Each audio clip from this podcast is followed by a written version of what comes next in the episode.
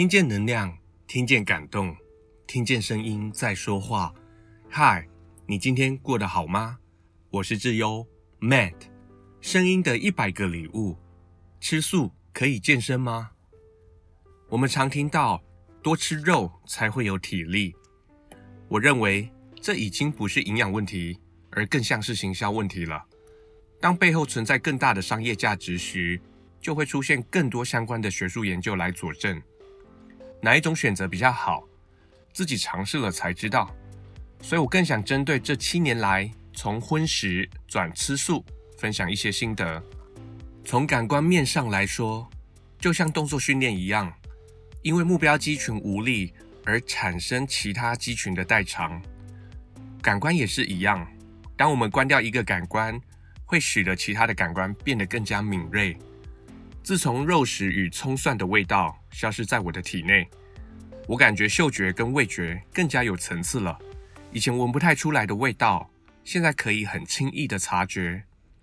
我甚至怀疑制造香水的闻香师是否也有很大的比例是素食人口呢？当然，对于人们身上的味道也更加明显了。我感觉连对方的情绪。都快要被我闻出来了。营养面上来说，最常见的就是缺乏微量元素，比如说铁、维他命 B 十二、Omega 三。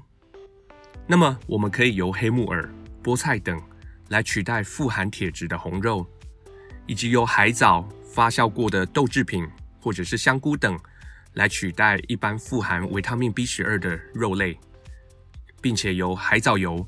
来取代富含 Omega 三的鱼类，要维持适当的营养素其实没有问题，只是没有办法随地扫街填饱肚子，而是必须每餐都要计划性的觅食，反正都要计划，干脆连营养也一起考虑进去，反而吃得更加均衡。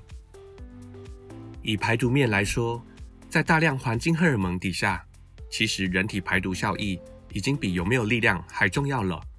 大部分的教练都知道，肝脏排毒的第二阶段，进行氨基酸结合作用来中和外来毒素时，需要牛磺酸。它是一种含硫化物的氨基酸，很容易耗尽，又非常不容易从素食营养中获得足额。常见的解法是补充深海藻类以及不同氨基酸营养素来搭配，比如说米饭搭配豆腐等豆类制品，燕麦。搭配豆浆等，有研究指出，这样的摄取量很有可能不足，所以如果是奶蛋素，从蛋或是透过营养补剂，仍旧很有可能补齐，全素者就会比较困难。从力量面来说，力量其实讲求生活面的需求。如果你不是运动员，不管是上班族、劳力工作者，或是家有幼小，常需要哄抱着，我相信以我的经验，在正确训练下，不管是否吃素，都可以应付长时间加班，也不容易腰酸背痛。即便是熟龄的吃素族群，透过训练，倒也过得蛮轻松惬意的。最后是社交面，这大概是目前仍旧比较麻烦的地方。但是从这两年来，未来肉以及各式素食相关产业的股价飙涨。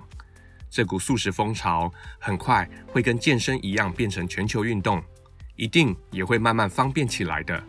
至于传说中吃素比较不容易生气，我觉得这是一个迷思，或许跟修养比较有关联。有研究指出，情绪比较受摄取糖分以及咖啡因影响，就像幼儿摄取含糖食物时会产生高糖反应的脾气暴躁。成年人如果摄取高额的糖分，也会有类似的影响。透过以上各方面吃素过后对生活的影响，我认为吃素完全可以跟一般饮食者一样，从事健身运动，或者是高强度的训练。只要我们在训练过后的三十分钟以内及时补充蛋白质，以及在日常生活中随时注意饮食的均衡，我想吃素是否可以健身是完全没有问题的。我是 Matt，我把声音当做礼物送给你。如果你喜欢我们的分享内容，欢迎您订阅我们的 Podcast，给我们五颗星评价，也邀请您在 Apple iTunes 留言分享您的收获或感动，这将是给我们持续制造礼物的动力。